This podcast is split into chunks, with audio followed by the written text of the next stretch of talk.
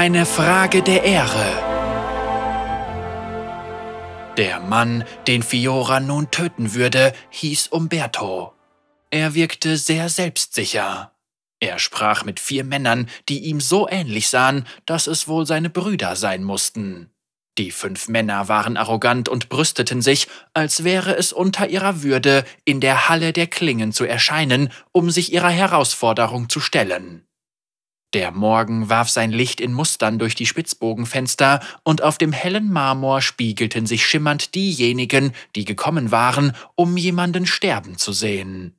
In der Halle drängten sich Mitglieder der beiden Häuser, Lakaien, Schaulustige und solche, die lediglich kranke Gelüste nach Blutvergießen hierher getrieben hatten.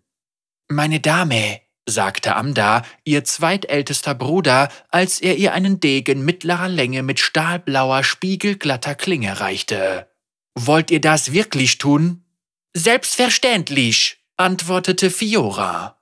Habt ihr gehört, was Umberto und seine Maulheldin von Brüdern in der Kommerzia von sich gegeben haben? Das habe ich, erwiderte Amda.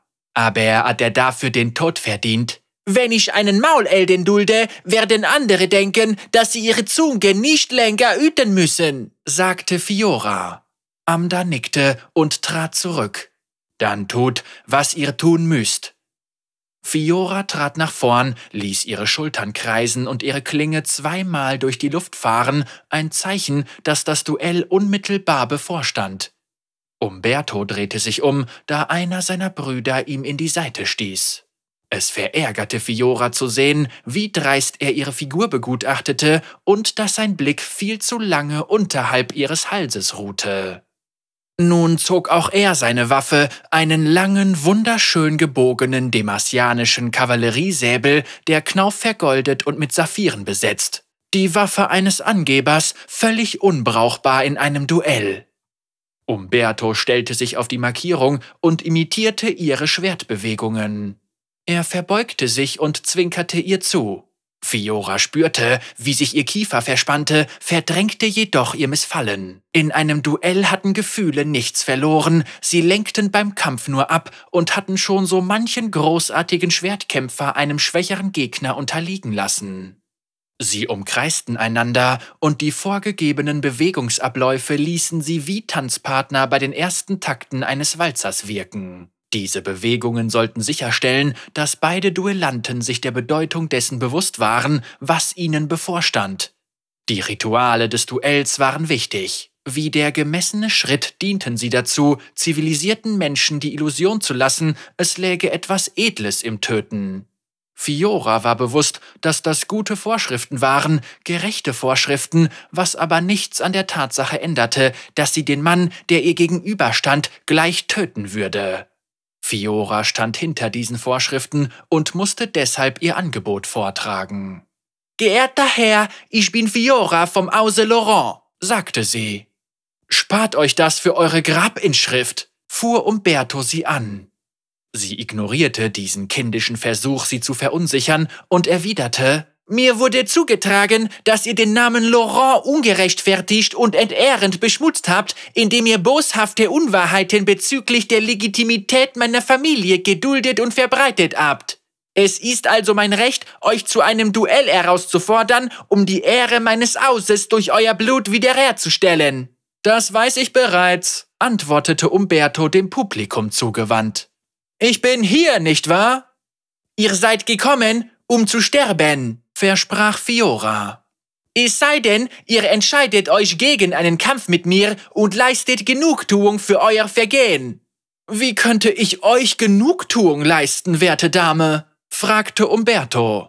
Aufgrund der Natur eures Vergehens müsstet ihr zustimmen, euch euer rechtes Ohr abtrennen zu lassen. Was? Seid ihr denn wahnsinnig, Weib? Wählt zwischen eurem Leben und eurem Ohr sprach Fiora, als würde sie sich über das Wetter unterhalten. Ihr wisst, wie dieses Duell enden wird, und wer sich fügt, der verliert nicht das Gesicht. Selbstverständlich tut er das, erwiderte Umberto, und Fiora bemerkte, dass er noch immer glaubte, er könnte gewinnen. Er unterschätzte sie, wie alle anderen auch.